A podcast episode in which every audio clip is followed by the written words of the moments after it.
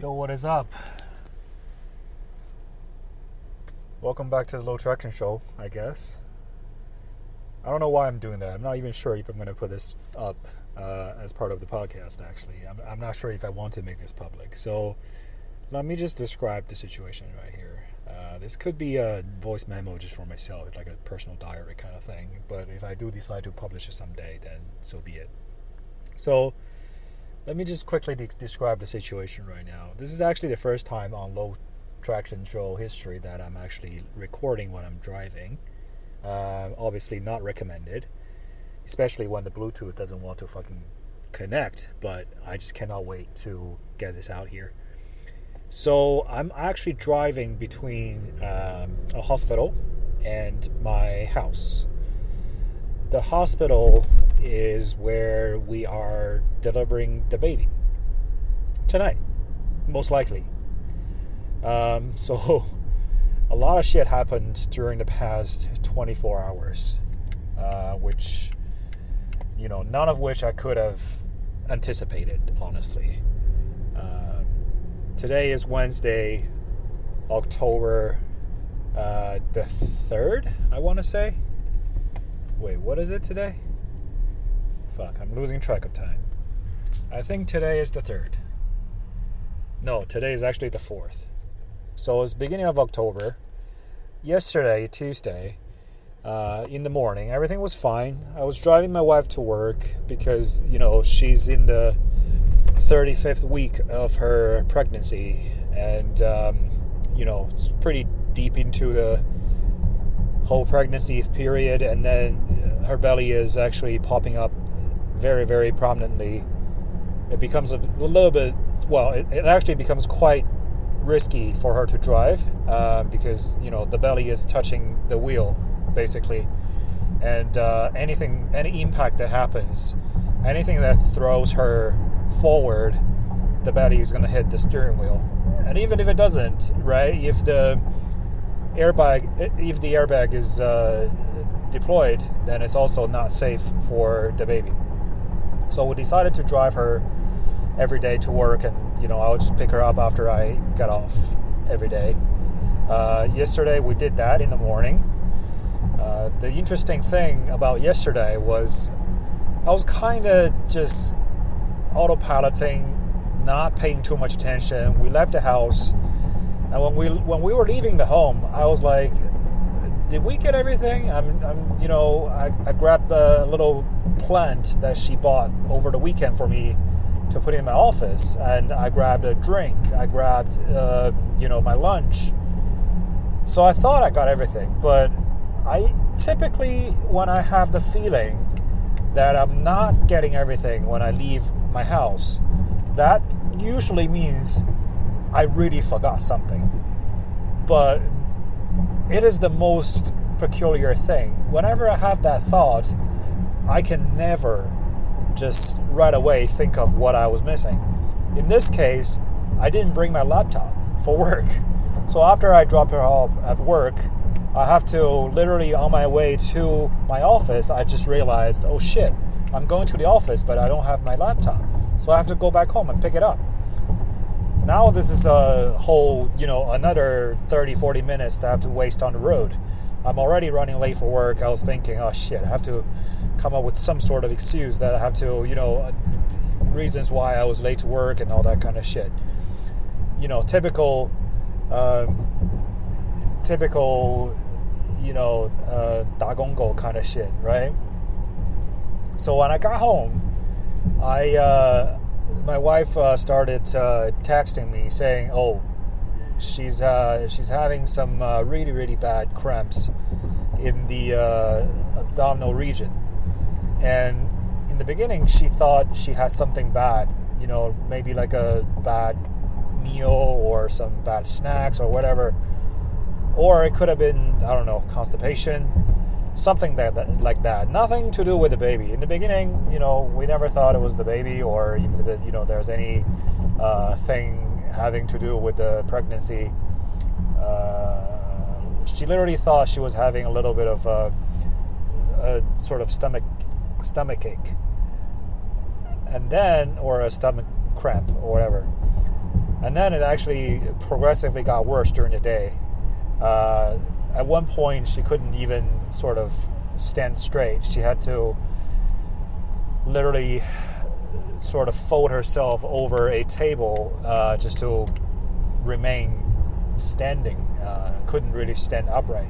Have to get some support on the table or something like that. So I was already home, uh, and she couldn't really wait. So she called a Uber and went to the hospital. Oh, she didn't go to the hospital directly. She went to our OB clinic. Um, she tried to call them, but usually these things without an appointment it's a long, long wait. But she just wanted to walk in, take the chance, and then see if any doctor can see her. Uh, but you know, luckily, her usual OB was available during that time, so she was uh, lying in one of the waiting rooms for maybe about 10 minutes, and then the doctor was able to see her. Uh, she, you know, the doctor was available at that point. It was really super, very, very fortunate. So I drove directly from my house to the clinic. Uh, at this point, I, I can't even show up to work. I told my boss, sorry, I have to go check on my wife. Uh, she has uh, some pretty serious pain in her stomach. I don't know what's going on. She's at the OB. I need to go over there and then check it out. So I went there. Uh, the doctor did some very sort of uh, simple checks on her, you know, monitored the uh, the baby and also started to monitor contractions. And uh, she, you know, we were told that she was actually having some early contractions. So the doctor immediately sent us to the hospital next door, which is where my wife is at right now since uh, yesterday. After we were admitted to the hospital, I mean, I hate to, to, to tell the whole thing as, as if I'm just recording what happened, like a series of event in uh, chronicle order but um, I guess, yeah, I think that's a good point. I'll skip the details, right? So basically, we were in the hospital, lying in bed for the entire day. And then we were told that, you know, we were given a few shots of uh, uh, steroids to try to contain the contrap- uh, conceptions because, con- not conceptions, the, the contractions, because the baby was still kind of early. Uh, it's 36 week and maybe three to four days. So the doctor believes that the baby's lungs were not fully developed yet. So we actually had a couple of shots yesterday and today to make sure that the baby's lungs are, you know, fully developed. Uh, those shots were used to promote the uh, the development of the lungs. And as long as the contractions can calm down a little bit, we were told that maybe yesterday we could be released from the hospital. And that's what we were anticipating. However, we were there until maybe 8 o'clock uh, in the evening yesterday. And, um, you know, the doctors and nurses who were monitoring the contractions as well as the baby's uh, heart rates were not really convinced that the contractions were going away. And we already used up all three quotas for the steroid shots, so we couldn't do that anymore. And um, at this point, she wasn't really feeling that bad. The pain wasn't really that much. Uh, sometimes she can feel the contractions. Sometimes for like pro- prolonged period of times, she couldn't feel anything. Everything seemed normal. But uh, the doctors, from monitoring some of the vitals, said that you know it's not really a good idea to release us right now. So they recommended us to uh, literally stay in the hospital overnight. So we were uh, put into a very nice um, maternity unit room, you know, ensuite bathrooms and all that good stuff. Everything was good. And uh, well, the sleeping situation for the dad was a little bit, you know, less than ideal. Uh, but it's just basically a, a, lazy, lazy boy that you can, you know, put down full flat, well, almost fully flat. And then it's super narrow. I slept on it for I don't know, maybe four hours last night. and also because the nurses were coming in sometimes during the during the night to check on her, draw blood and whatever. And then she couldn't really sleep very well, very well because the you know the sort of uh, every now and then there might be a, a contraction, and then she also was taking a lot of fluids, taking IVs the whole time. Uh, so she was going to the bathroom very very frequently. So I was literally waking up every few hours to to take care of her and all that. But you know, no complaints. Everything was okay. You know, I I, I feel still relatively energetic today. Uh, right now it's uh, about nine o'clock at night. Uh, I didn't really sleep at all during today, um, and then somehow I feel fine right now. Uh, I'm actually on my way back home to pick up some some more essentials. Yesterday we thought it was just going to be a one night thing, stay in the hospital for a night, everything stabilizes, and then we'll be sent home. But it turns out that it's not the case. So today they had the um, you know uh, staff at the hospital did two ultrasounds on the baby, uh, with some a couple of hours in between. The idea was to test whether the baby was well. You know, I think they explained to us, right? There are four basic signs that the baby is doing well at this point of the pregnancy. Uh, I think number one, they check the, the heart rate, everything is fine, it's normal range, beating very strongly.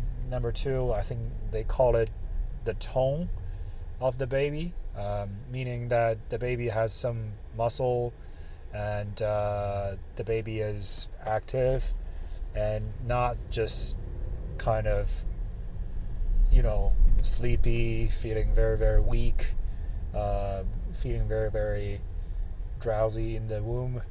Um, so that that's the second thing. The third thing is movement, obviously. So you check the movement. You know, baby was moving constantly, giving my wife quite the beat down. But um, you know, the good thing is that she's moving, so that's good. The fourth sign is supposed to be that the baby should be practice breathing inside of the womb right now at this stage after you know um, I think it's after the 20th or the, some somewhere in the third or second or third trimester, the baby should have started practicing breathing using the diaphragm already. Um, well, as you know, the womb is full of you know liquid, so there really is no air for the baby to actually breathe in or out. But the idea is that the baby should be practicing this movement using the diaphragm by just sucking in, consuming the liquid, and then sort of spitting it out, I guess. And then when they were doing the ultrasound twice, like I said, each time they spent 30 minutes, uh, I think that's the protocol, right? They had to spend at least 30 minutes on the baby. So during those two 30 minute sessions, they couldn't detect the baby uh, trying to breathe. So the baby is still alive. I mean, obviously, he, she doesn't need to breathe to get the oxygen. At this point, all of the oxygen supplies come from the mother's uh, body, and then it comes through the uh, the uh, umbilical cord. So the baby was behaving normally, but then it just wasn't practicing breathing. And the doctor basically explained to us that this is a sign that the baby may actually arrive uh, preterm, meaning it's not full term yet. 38 weeks, I think, is considered full term, uh, if I'm not mistaken. So we are almost 37 weeks, and the baby measurement was uh, the baby measurements were actually always a little bit on the larger side. So she was always a little bit either one or two weeks ahead of uh, schedule in terms of size. So, you know, yes, uh, the, t- the, the the ultrasound the ultrasound measurement today also kind of confirmed that the baby was a little bit on the larger side, maybe a week, uh, a few days ahead of uh, the schedule, and then the overall size uh, was about like seven pound or something. So she was in the 75 percentile. So it's not a very, you know, obviously it's a good size. It's not small. Uh, it's also not too big. right? You don't want the baby to be too big. It's too difficult to deliver. To deliver. Um, but at this point, if the baby is not actively practicing uh, breathing, at least during each 30 minute time period, that could mean the baby will actually get out of there prematurely, preterm. And the the doctor's advice at this point is really to let's just get the baby out right now. I mean that may sound a very sound like a very very simple statement or very simple sentence to utter right now, but when the doctor told us when she told us that today, it still came as a very very serious uh, shock, I should say. You know, it, it is shocking because we were not anticipating that. We were not fully mentally ready. Um, between me and my wife, we were kind of jokingly saying that, oh, I think the baby probably will arrive by next week or maybe the week after. Um, so I just arrived home. Let me just pause this thing. I'll come back later. And now I'm back again. Now I'm driving myself actually from my house to the hospital on my way back. It's two hours later. Just had dinner, packed a lot of shit into the suitcase, and then getting ready for the arrival of the baby. Where was I? Where was I? Um, so I was just saying that it was, you know, it's easy to say it now, but when the doctor told us that, okay, so get ready, we think we should deliver the baby tomorrow. It was very, very, you know, talking about being caught off guard or being caught a little bit flat footed, this is really surprising to us because, you know, number one, obviously, uh, we have a, lo- a little bit more than two more weeks to go.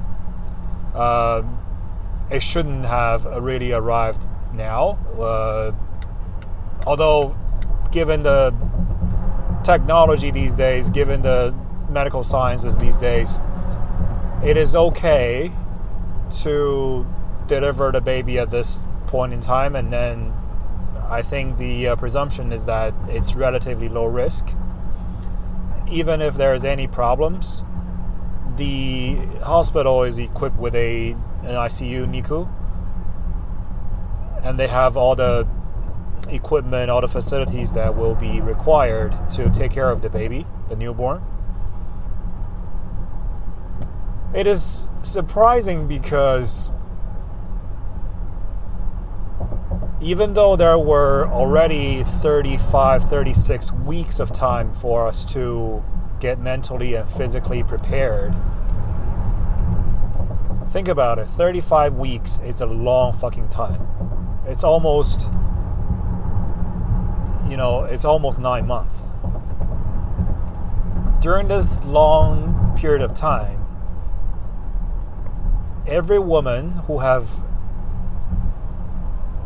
ever given birth to a kid in her life is sort of experiencing exactly the same thing, right? But then everybody is experiencing the same thing differently. That's the surprising part of it like we can talk to our friends who had babies before. We can talk to the doctor. We can talk to colleagues and even look up these things on google and social media.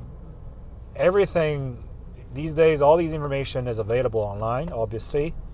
Nothing is a secret anymore. Nothing is so mythical that you can't get you know the knowledge ahead of time.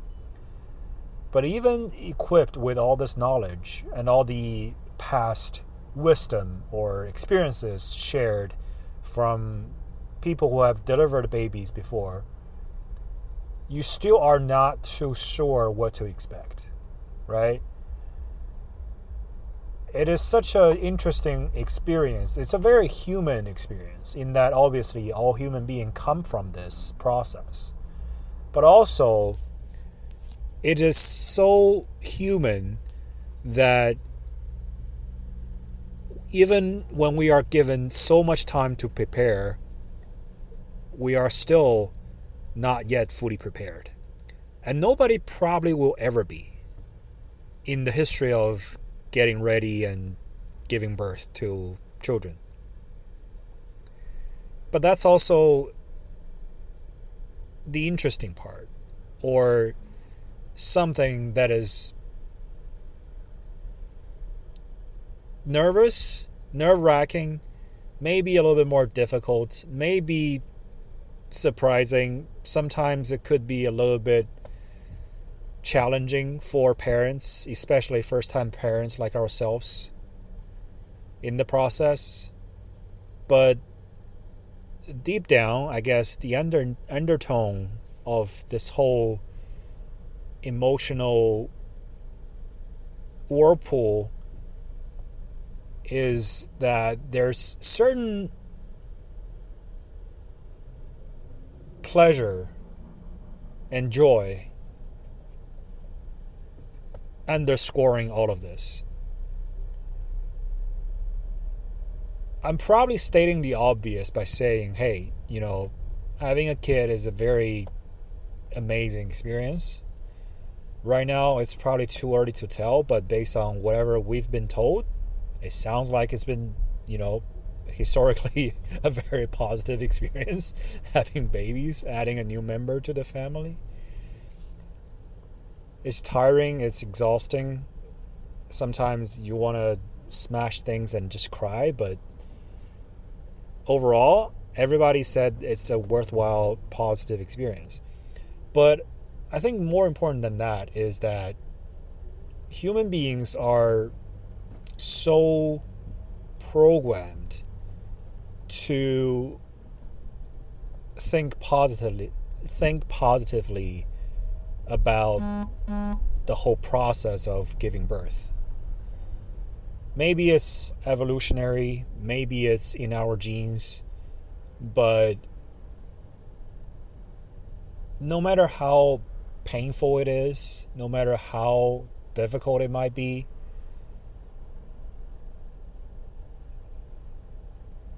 it's not stopping us from having kids, obviously. Well, I mean, some people decide not to, but you know, the decision is also very, very personal, and I respect that fully. I never thought I could have a kid. I never thought we, me and my wife both, we never thought we were going to be parents. I mean, we were busy enough dealing with our own lives and managing our own shit. Couldn't imagine that we would have extra, any extra time or effort or energy to take care of a just tiny little pink blob of meat, right? Who doesn't really understand what you're trying to do, doesn't speak, doesn't communicate that much, can't contribute to the family just yet, probably won't do the same until 18 years later. I'm being a little bit dramatic here, but you get what I'm saying. But the fact that human beings are so forgetful, right?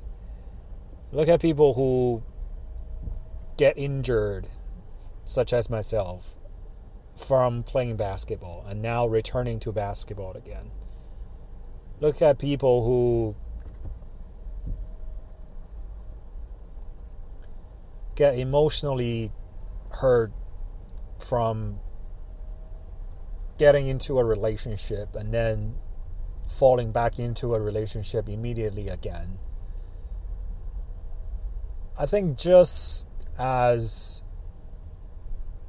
wounds would eventually heal on our body,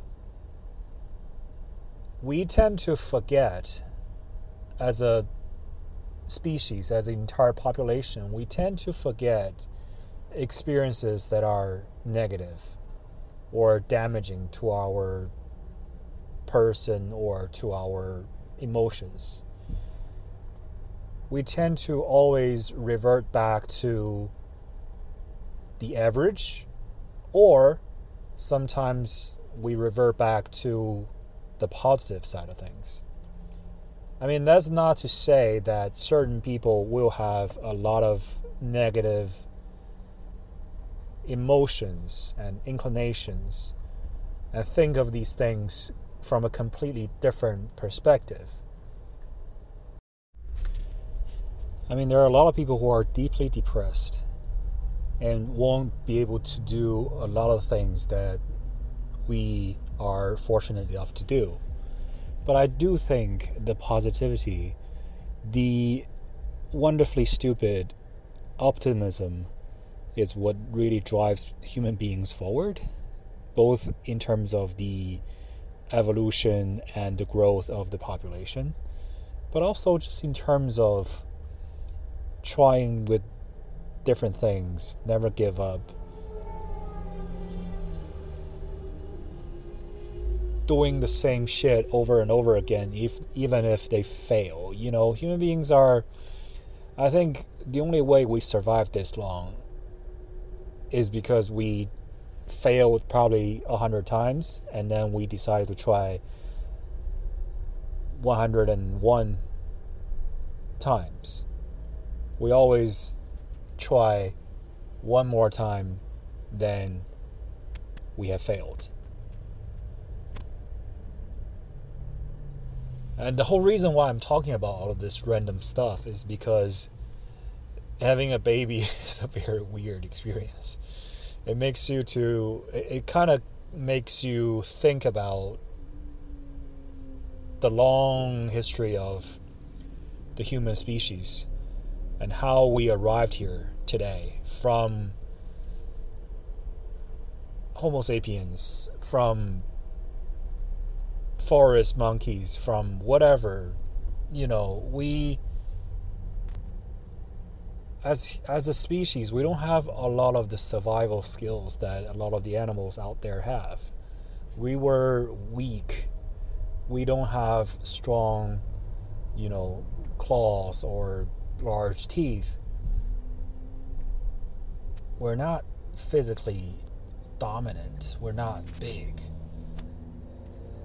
and the fact that we were able to survive this long and become what we are today, it's it's just amazing. Uh, it's an, an amazing feat. And to think that every human being, especially women in the history of our population, our species, the humankind, no matter how primitive or how developed the science and technologies are, every woman went through the whole experiences. They went through the, same thing. Just like my wife is going through right now. I mean, the father experience could be vastly different, right? Sometimes, I mean, as you can imagine, sometimes when a child is born, the father is not even there. He may, he may, may not be even aware of, uh, of the child. And these things happen. And they probably happen more often than you think. But the fact that the mother has to be always present throughout this whole process because that's just the nature of it. That's just how it works. Like, I can't begin to describe how this must feel for my wife, how strange this must feel. Well, apologies, guys. Once again, I was interrupted, this time actually by childbirth. So by now, it's already Sunday, October the 8th. Uh, this is the third attempt to record this episode of uh, the Low Traction Show. Uh, or if you know, this is probably going to be a private episode that we just keep to ourselves. So today is Sunday. We just got discharged from the hospital. Everything is fine. The baby was born on Thursday night after about, I don't know, fucking almost three days of labor. Uh, and then we have to you know, at last minute pivot to a C-section. the doctor found that she may have my wife. She may actually have a very rare heart disease. Um, I say rare. I actually may be talking out of my bottom there because I, I don't know actually how rare, rare it is, but she has this disease when she was very, very little, already five, six years old. And then it has since been fully cured, and then there's no impact to her life whatsoever. But because she had this history, there's a pretty high probability, I think the doctor said 25% chance, that when she works, when her heart works too hard, and the heart rates are super high, which is the case when you are giving birth and you are actually in the very last stretch of labor trying to push out the baby, your heart rate will go super high, right? It's a very, very hard workout, basically. And there's a lot of pain. Uh, so your adrenaline level is probably super high as well. Everything just throws your heartbeat all the way up. But um, during those kind of situations, there's a relatively high 25% chance that she may have a um, artery, some sort of aneurysm, and she might just fucking die. so it sounds super, super scary. Um, although, you know, she wasn't really feeling anything uh, of that sort, but just out of uh, abundance of precautions, uh, you know, the hospital actually invited a cardiologist to check on her. We did a lot of tests um, to the extent possible, right? Because you're you're you're you still have a baby in your in your womb, and then it's not very good to do a lot of tests. You can't basically do a CT scan when you have a you know when you are pregnant. So there are limited uh, resources, limited tools you can use to examine a mother's heart when um, she's pregnant. But based on whatever we did, um, everything checks out okay still, but she was actually having a little bit of elevator heart, elevated heart rate and sometimes a little bit of shorted breath. That's what alerted the, the doctors, and that's what caused them to, uh, you know, ask her about any uh, history of chronic diseases, any uh, family history of heart problems or what whatever not. That's how we uh, came to the realization that this this disease that she had, this illness that she had when she was five six years old, may have uh, may play a very important role, or may become a very important factor in this uh, uh, labor process. So a few doctors came by. They basically talked to us, and all of their you know, unanimous recommendation is to pivot to a C-section. Um, and this is already sort of day three into the the induction process, but um, we have to change, you know, last minute change of plans, uh, which is, you know, it's it's okay, but it's you know obviously you already gone through all that pain. You're trying to go for the natural sort of vaginal birth and you are already probably 60 70% of the way. Um, and you know she's been at that point she's already she's been on epidural for about 20 hours almost uh, and the uh, the effect of the the epidural is almost wearing away. So she was actually starting to feel a lot of the pain of the contractions and a lot of pain on her back, a lot of pain in the in the sort of abdominal region. Um, and at that point, we just have to wait for the operating room to become available. Uh, since we were sort of like an emergency transition into a C-section, there were already two surgeries, two C-sections scheduled ahead of us. Um, I think one was scheduled, another one was just like super emergency, super urgent. One of the ladies in the hospital her her baby wasn't behaving, and uh, they had to put her in front of us. So there was only one operating room for C-section. There was only like one OB on call that night. Uh, so we just had to wait for another maybe three, maybe three and a half hours. Um, I mean, this three hours probably was the hardest, the most difficult three hours of our lives uh, collectively. It's definitely the most painful three hours of her life because, you know, like I said, the numbing effect of the epidural was wearing away and she was still having a lot of really bad contractions that's super painful. I know a lot of women go through this without even having the epidural, you know, uh, they just go through it raw. I know some people do that, which is super admirable, and I respect that. I understand this pain is bad, but it's probably not the worst. Um, but still, it's it's probably the worst pain my wife has ever experienced in her life to this point.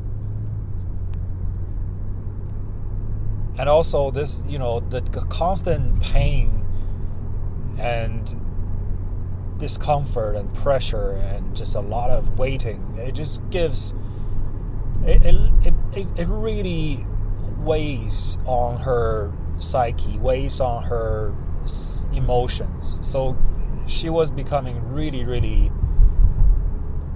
upset and really, really disappointed, really, really unhappy with the situation. You know, having some really, really serious um, bad thoughts. But that's, I guess, that's temporary. You know, three hours went by, and then she was finally on the.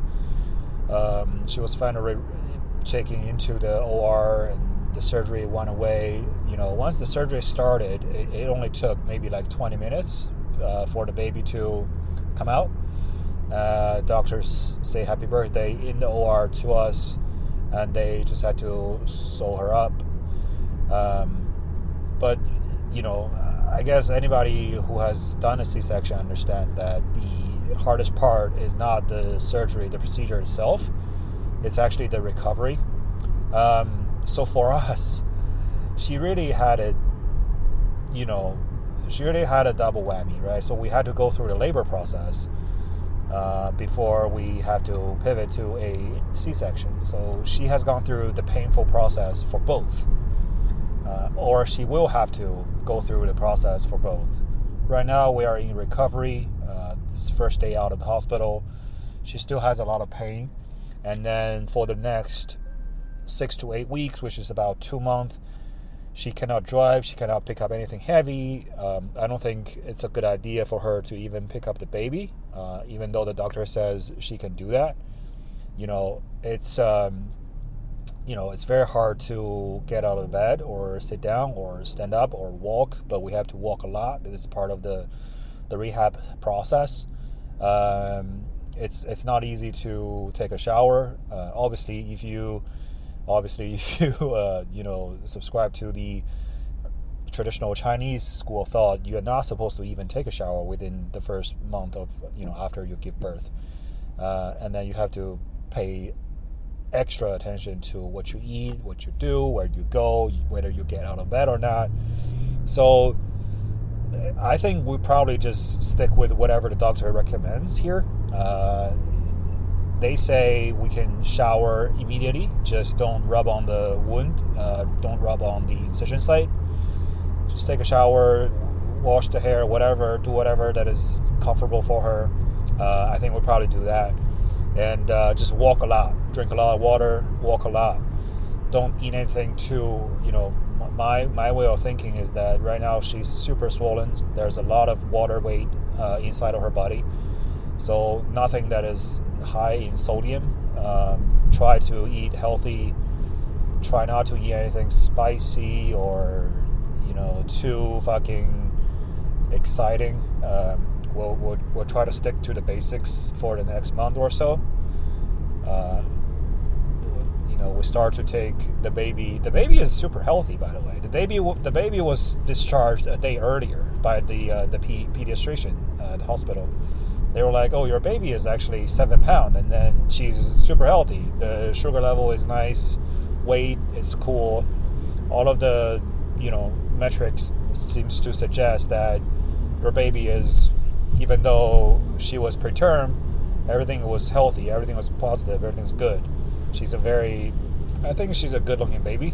Uh, obviously, I'm biased, but she looks a little bit like a, like a, you know, um, like a white woman, you know, doesn't look fully Asian or fully Chinese to me uh, at some angle. She sometimes looks a little bit of uh, has a little bit of that sort of you know Caucasian uh, facial structure, but I don't know. It's weird. Uh, it's nothing positive or negative. It's not either good or bad. I'm not saying that you know a, a, a, white baby is better than a Chinese baby. I'm just saying that she looks a little bit, uh, you know, uh, she looks a little bit different. Um, but it's our baby for sure. it's not somebody else's baby.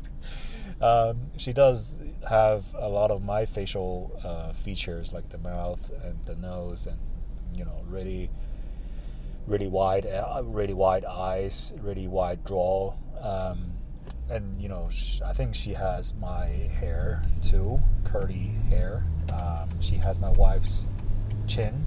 Uh, I think she has my wife's skin tone, but um, uh, everything else is uh, to be discovered. Right, the baby still is very young. It's too early to tell what she's gonna look like.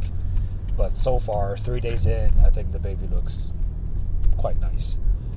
And uh, I've been doing a lot of baby stuff, changing diapers, feeding her, and literally just being a dad. It's it's fucking exhausting, man. I, I, I never thought I would say this. Well, I mean, first of all, I know this is not easy. I knew this is not easy going in.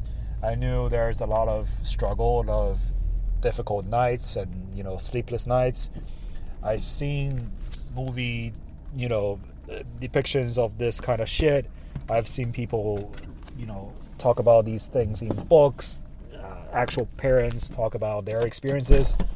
But I never thought that this would be so fucking difficult when the baby cries constantly between the hours of 12 and 3 and then because you have to feed her every three hours a newborn right? Every two three hours.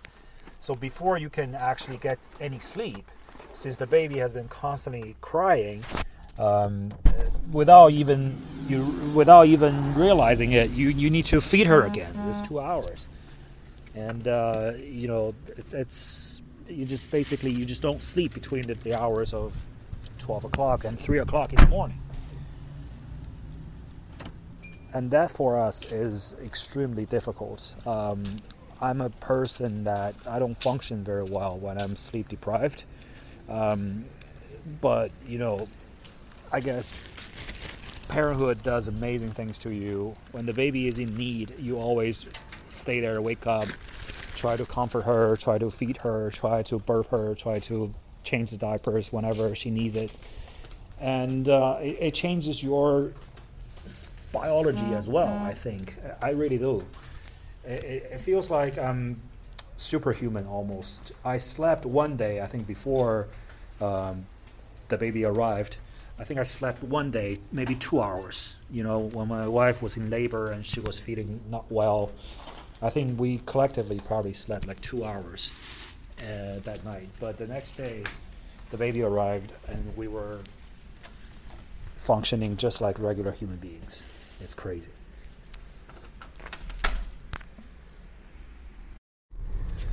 And here we go again. This is the fifth try. I, I don't even remember, man. This is probably the fourth or the fifth try. This is quickly becoming a week long sort of voice diary kind of shit that I'm trying to record for one single uh, episode. I'm not even sure if I need to release this, but um, you know, uh, or anybody is interested in this anymore. Uh, but we are one week, exactly one week into parenthood and uh, the baby is doing fine. We are actually getting a lot more sleep than we were in the hospital.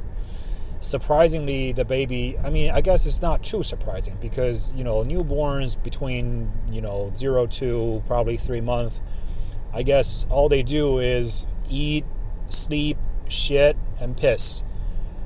That's all they do. I mean, there's very little sort of awake time for these babies. They're just literally sleeping during the day. And then, you know, she gave me a little bit of trouble and, you know, just being a little bit fuzzy at night before, uh, well, right around midnight. Uh, happened pretty consistently. I think we probably need to change her routine a little bit. Well, why am I here talking about parenting tool? Uh, sorry, why am I here talking about parenting tips and and my experience, sharing my experience being a new dad with you guys. Nobody is probably interested in this, but this is definitely a brand new experience to me. I realize and totally appreciate the fact that you know a lot of people has gone through a lot of people in the world have gone through the same shit already and then they're tired of listening to this. Maybe they are you know okay hearing uh, the same experience being told from a new dad. And um, you know especially from someone who's uh, on one hand busy with work and has to manage a lot of shit going on in life. On the other hand has to take care of newborn with the wife and there's no other help. So basically we're doing this uh, just the two of us. There's no extra help for now. Uh, like i said i think our in-laws will be here probably next month end of next month. Um, but uh, nothing is really you know we're not really getting any other extra help, but thankfully the baby has been sleeping really well during the night. Uh, I just have to wake up maybe once or twice every night to feed her and then change it, change her, and that's all.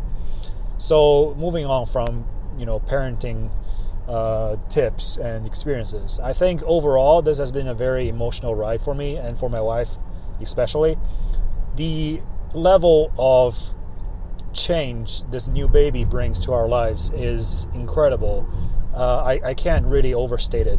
I'm sure a lot of people with kids, especially people who have recently experienced get, get, getting uh, giving birth to a new baby, probably will agree with me.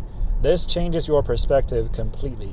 I, you know, for one, I never thought uh, of myself as a person, as a parent or a daddy who just looks you know, holds the baby and stares at the baby all day long, I would never imagine that I had that in me. I, I would never imagine that I would had so much interest or attention or just outburst of positive emotions, love, compassion, you know, care, a lot of those positive things that would be, you know, coming out of me right now. It, it's kind of strange because I'm holding the baby up between maybe meals, maybe between changes.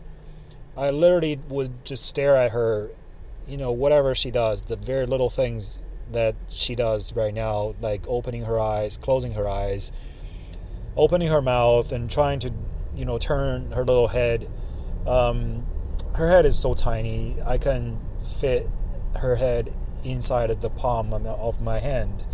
And um, I, I could literally just uh, wrap my fingers, you know, on my one hand around both of her legs and then just hold on to her legs with one hand. It's, it's literally, she's tiny. She's just a tiny little ball of, you know, flesh and very, very soft flesh too. Uh, she's also, you know, I think she's pretty cute. Um, although coming from the parent, it's probably very biased. Um, I, I, definitely wouldn't complain and say she's an ugly baby, right? But uh, uh, I think to be relatively fair, uh, I think she's uh, she's an okay looking baby. She's not bad looking. I think she probably got all the, you know, positive facial features from both me and my wife. Um, hopefully, she doesn't take on, you know, the very big pie face from me. Uh, that would be a little bit unfavorable for a girl in her future life, I guess. Um, but there's always plastic surgery. You know, Miami is kind of the capital for plastic surgeries, so you never know. There's uh, limitless possibilities in the future uh, with the uh, advancement in science and medicine. Anyway, I'm going off topic. Uh, speaking, you know, I just want to speak to the emotional aspect of this a little bit more. Um, I think it also represents a huge change for my wife. Also, um, it's I'm sure it's physiological. I'm sure it's you know hormones and all the you know chemicals that's inside her body right now. But it's it's funny because before the baby arrived or before the pregnancy, she would be super against like buying a lot of pretty shit for babies and you know very not for the idea of taking baby photos like sharing them with everyone.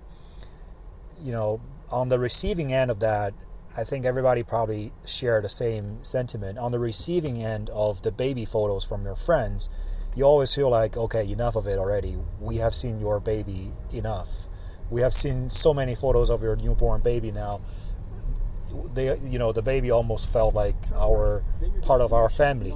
But being a parent now especially my wife being a mother now she is very much into buying baby clothes buying baby shit buying the little gadgets and taking tons of photos for the baby and sharing them with our friends. And obviously we're not just literally blasting uh, those photos to everybody. We're not actively sharing those on social media per se. We're just sharing them with select friends who are actually interested in knowing what the baby is doing, like our, you know, like the baby's grandparents, like some of our colleagues who are, you know, very much interested in, you know, into the baby kind of stuff, or who have, you know, recently had babies and then can share similar experiences where we can, you know, look at the picture and talk about certain parenting experiences and then whether the baby is having any problems, so we can sort of discuss this as well. Um, but you know, she's turning into a totally different person, I guess. Uh, you know, I may be exaggerating a little bit here, but she's that the attitude and the sort of sentiment towards um, loving parent, oversharing parent, and taking a lot of baby photos and then just concentrating on the baby and everything is you know working around the baby uh, i think her attitude has changed dramatically which is a good thing right? You know that's what being a parent really you know is about and that that's the changes that it's going to bring to you to your lives. I mean i have so much shit to do in, in, in my life that i need to take care of. There's an open permit on our house that's been open for over a year now which i have to fucking get something done. Um, but at this point, not, none of that seemed to matter to me. Uh, they they constantly give me pressure, and then a lot of the shit in life give me a lot of stress and anxiety, uh, historically speaking. But they still, I mean, they still give me certain level of anxiety right now, still. But to me, f- before the baby arrived, if I spent too much time idling and not doing the shit I'm supposed to do. And just if I was, you know, procrastinating, leaving things behind, and then actually just playing with my phone, watching some, you know, short videos or whatever, just wasting time in life, I would feel really bad for myself. I would feel really bad about myself, and then I feel really defeated, a little bit anxious. I feel a little bit stressful. But now, obviously, I cannot waste any time on any of those leisurely activities. All I can do is, you know, take care of the baby, focus some time on work, at, you know, at the maximum that I could, and also take care of the wife. And then, you know, because she had a C-section, there's a lot of things that still she cannot do. So I have to take care of a lot of that around the household. And then, you know, since, like I said, we don't have any help, I'm actually quite busy. I, I, I can totally understand the life of a full time stay at home mom or dad. Because, look, you know, people laugh at those kind of things and say, hey, you know, being a mom or being a full time mom or a full time dad is not a job, it's just something you do. It's not the hardest job in the world. It's, you know, a lot of people, I think Bill Burr had a bit about this, saying that, you know, uh, being a mom is not the hardest job. But I can totally see the necessity, or you know, I can totally understand if somebody decides to be a full time stay at home parent. I used to not like that idea, but now I think I can appreciate how that works and how important that might be, and how much effort it takes to actually parent and fucking take care of a kid, especially a newborn. You know, I'm changing diapers every three hours basically, so it's like, you know, not even probably every two hours. Um, so it, it, it's uh it's it's definitely a very crazy amount of time that I'm spending on the baby. So that leaves me very little time to actually worry about, you know, random things in life, things that are less important, things that are really, really just used to bug me a lot. Now they become so not important. You know, I think that's um, that's some of the things that you know the baby brings to our lives. I'm not saying that these things don't need to be taken care of. Like the permit is still is there. I still need to do it. I still have pressure to get it get it done. Otherwise, I'll be, you know, I'll be asked to show up in court again, and there might be fines for me. It's just a lot of you know shit that you know you have to take care of. That's life. But what I'm saying is, once the baby arrives, you spend so much time with the baby. You focus on the most important thing right now, which is to keeping the baby alive, keeping a human being alive, man. Her life, her survival, literally depend on you, right? Her survival depends on you and your life that's such a huge importance. That's a significant task uh, in your life right now. So with that, everything else becomes less important. That's just how it is. That's a natural thing. And you know, the good thing about that is is obviously you become less anxious.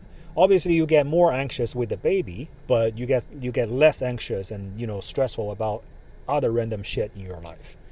And the baby, by the way, the baby actually is a little bit more sturdy than you would imagine. They don't really break that easy, actually. you know, a lot of people are afraid to, especially non-parents, right? They are afraid to either hold a newborn baby, saying, uh, thinking that the baby is way too little, and they are afraid to either hurt the baby or break anything or drop the baby or whatever.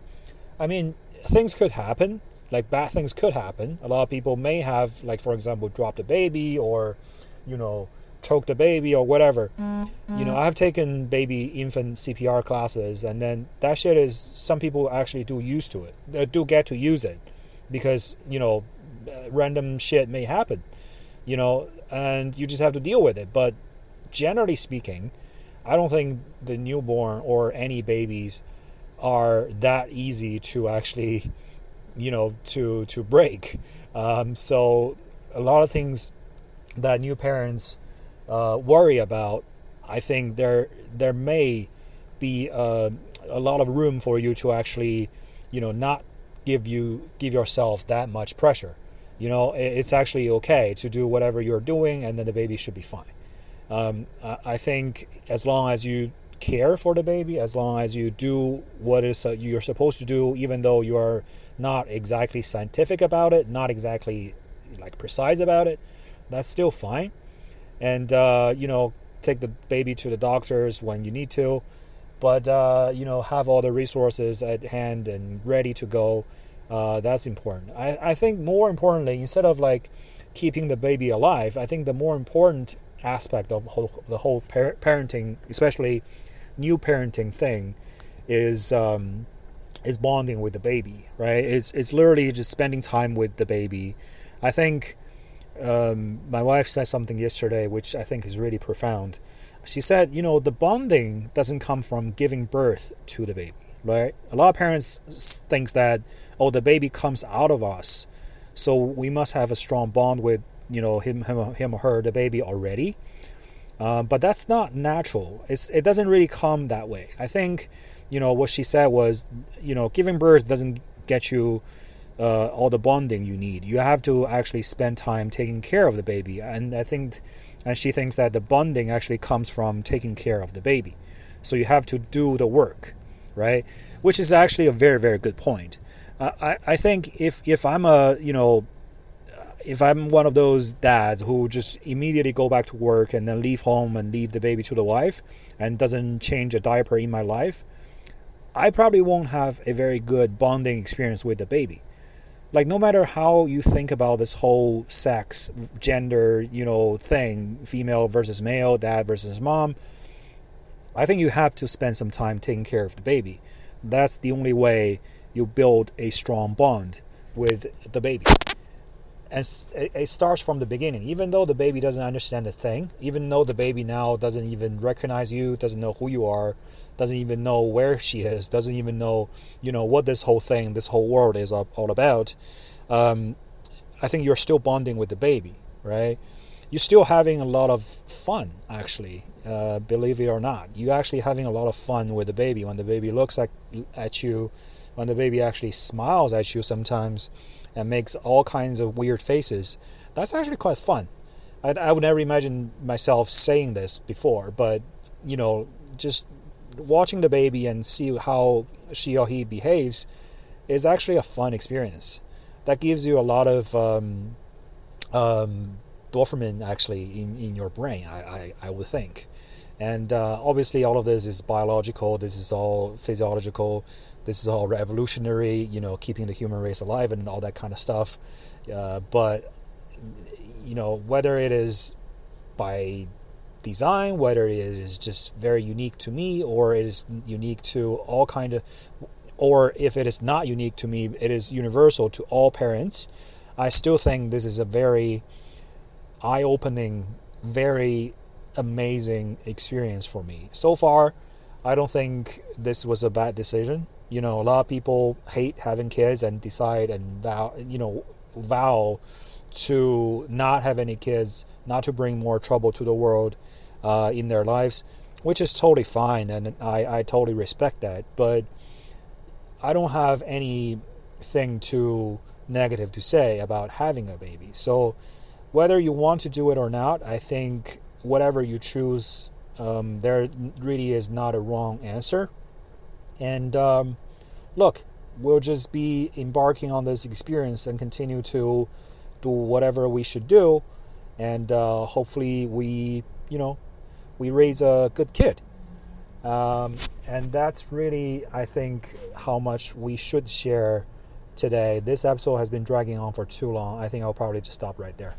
But uh, yeah, I mean, I want to thank you to all the friends and family members who have sent their wishes and congratulations.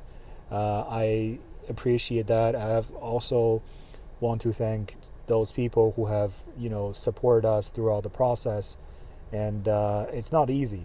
Uh, it was not an easy process. we definitely um, went through a, a lot but we, we definitely also felt the support of a lot of people in our lives, and we are deeply grateful for those people. Uh, okay, that's it. We'll see you next week, or whenever I have time to record the next episode. episode. Thank you. Bye. Than what I feel for you, no greater love, no heart so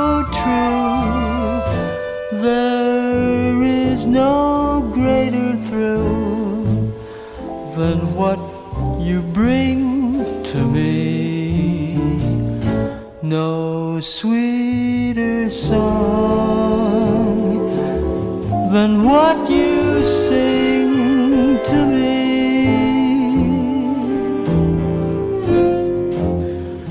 You're the sweetest thing I.